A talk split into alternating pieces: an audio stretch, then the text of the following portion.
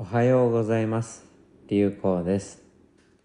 この番組では流行ポストに皆様からいただく様々なご相談とそれに対する回答をご紹介させていただいております。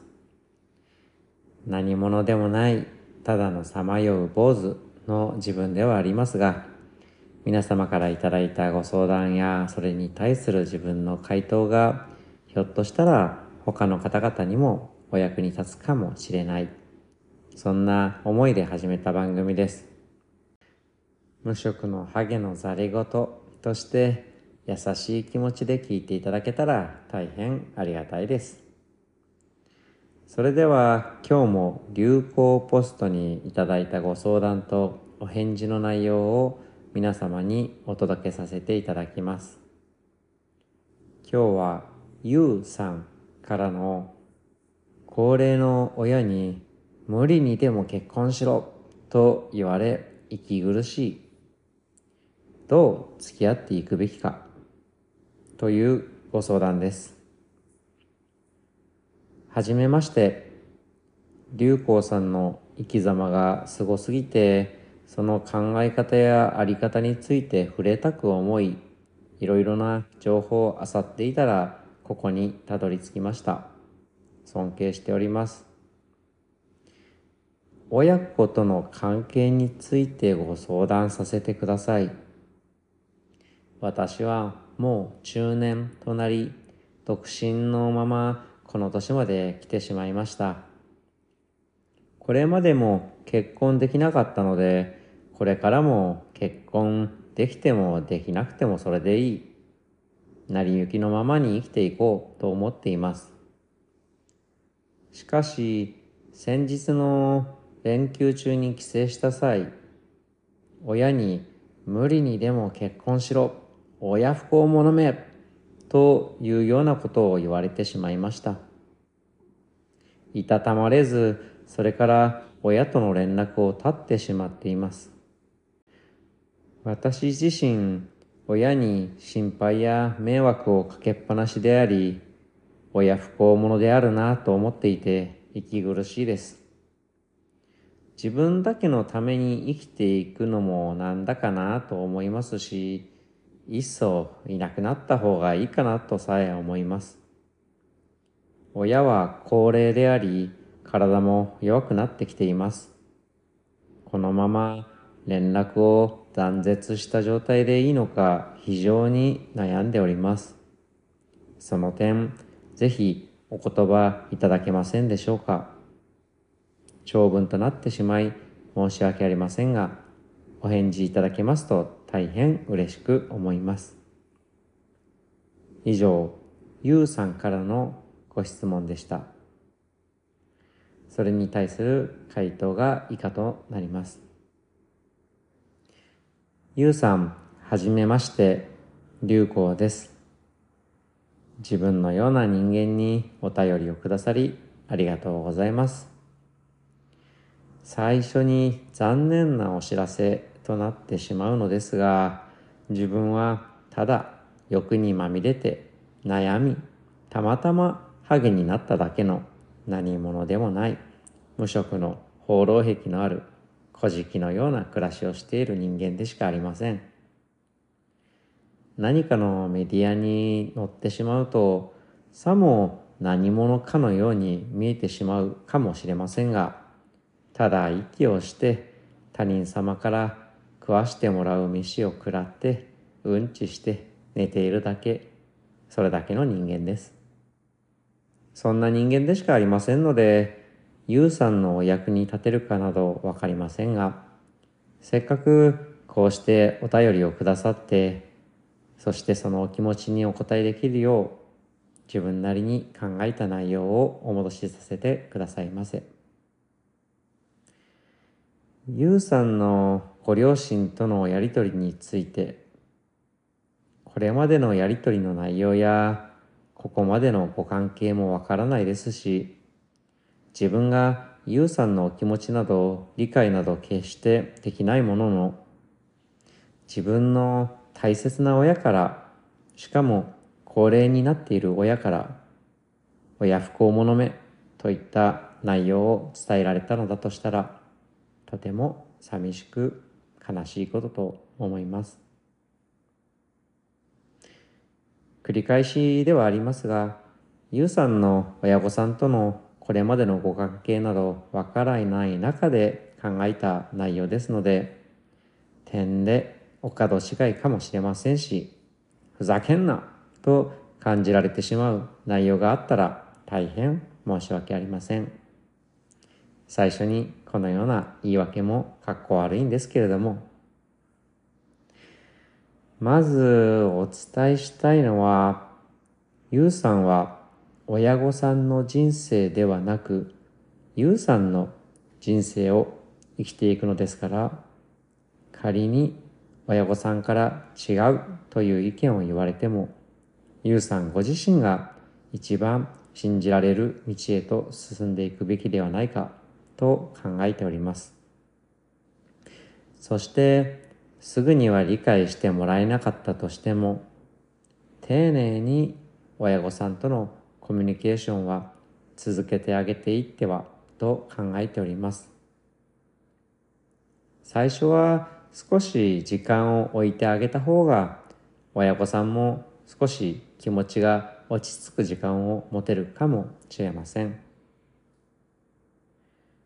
親御さんとのコミュニケーションによって大切なのは、ゆうさんの主張を理解してもらおうと、ゆうさんが一生懸命親御さんに言葉を伝えるのではなくて、まずは親御さんからのお話を黙って吐き出させてあげることではないかと考えております。親御さんのゆうさんへの言葉は、親御さんの希望でもあり、ゆうさんへの期待でもあると思います。ゆうさんのことが大切だからこそ、ゆうさんへの期待が大きいのだと思います。だからこそ、ゆうさんが親御さんにとっての期待とは違う道に進もうとされていることに対して、ご自身の気持ちのやり場がなく苦しんでおられる、そう思っております。だからといって、ゆうさんが今後も長く続くかもしれない人生を、ゆうさんが信じにくい選択で埋めることはするべきではなく、あくまでゆうさんが信じる道を選ぶべきだと思っております。その理由はまた後ほど書かせてくださいませ。ですので、一通り親御さんの言葉に反論したりなどせず、聞いてあげた上で、まずはいろいろ自分のことを考えてくれてありがとうと伝えてあげてみてはいかがでしょうか。そして、例えばではありますが、このような内容をお伝えしてみるのはいかがでしょうか？たくさん考えてくれて、期待かけてくれて嬉しいし、それに対して答えてあげたいって思っているけれども、自分の人生は自分でしか切り開けられないし、結婚は自分だけじゃなくて相手がいて初めて成り立つことだから、縁だとか運もあるのだし、だから自分が信じるという道を選んでいきたいと思っているんだ。でも、だからといって、お父さんやお母さんが自分を思ってくれている気持ちをないがしろにするつもりなんてないから、自分のことを信じてくれると嬉しいな。大切に育ててもらって、こうして今もいっぱい心配や思いをかけてもらっていることもありがたいから、結婚は相手がいるからどうなるかはわからないけれども少なくとも自分として信じる方向にしっかり大切に生きていきたいと思っているんだからそこだけは信じて見守ってくれたら嬉しいななんて形でお伝えしてみてはいかがでしょうか頭でっかちな内容かもしれませんが書き誰しも自分の人生しか生きていくことはできないわけです。死ぬ時は家族がいても死ぬのは自分一人です。残念ながらおそらくはゆうさんは親御さんよりも長く人生を過ごされていくことになるかもしれません。親御さんの期待には応えてあげたいかもしれないけれども、それは親御さんとしての人生の望みであって、ゆうさんはゆうさんの人生しか生きられないのですから、ゆうさん自身の心が喜ぶ方向へと進むべきではないかと考えております。誰もが自分のために生きているそういうものだと思います。人様のために役に立つ生き方をしたいとほざいている私も誰かにありがとうと言われたいだけの承認欲求を満たす自分のための生き方とも解釈できるわけです。でもそれでいいんだと思います。生きていて呼吸をしているだけで草や木のためになっているんですが、それが生きているということなんですから。仮に親御さんからは親不孝者と言われてしまったとしても、自分が他の誰かにありがとうと言ってもらえる生き方をしようとさえしていれば、そんなにもありがたいことはないのではないでしょうか。自分は人様にありがとうと言われるような生き方なんてしてないともし感じられるようでしたら機会があれば日々生きている中でスルーしてしまっているかもしれないコンビニのレジ打ちの方だったりトイレでお掃除をしてくれている方々にいつもありがとうございますと伝えてみてくださいませ無視されちゃうこともあるかもしれませんが多分内心喜んでくれているかもしれません。そして時には笑顔でどういたしましてと戻してもらえるかもしれません。人様に役に立って評価してもらえるかもしれない生き方は誰だっていつだってできるものではないかと思います。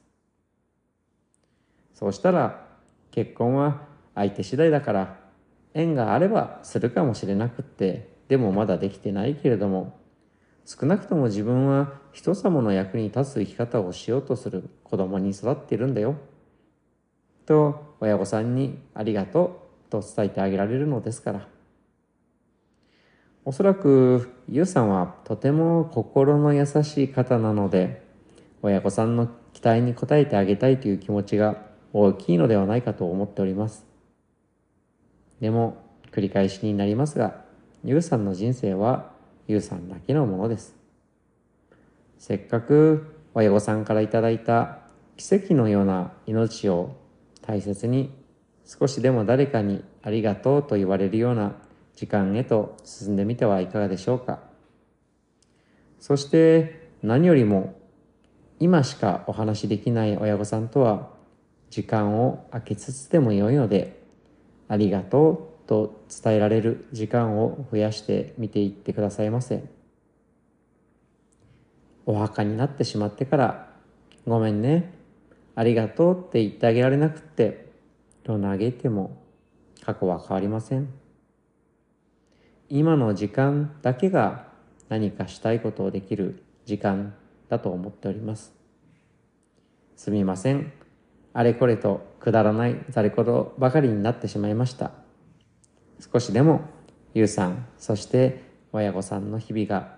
穏やかで面白き時間となっていきますよう流行でした以上流行ポストにいただいたご相談とその回答でした何者でもないただのさまよう坊主という身分ながら皆様から縁あっていただいたご相談ご質問自分なりに考えてお戻しさせていただいているつもりです。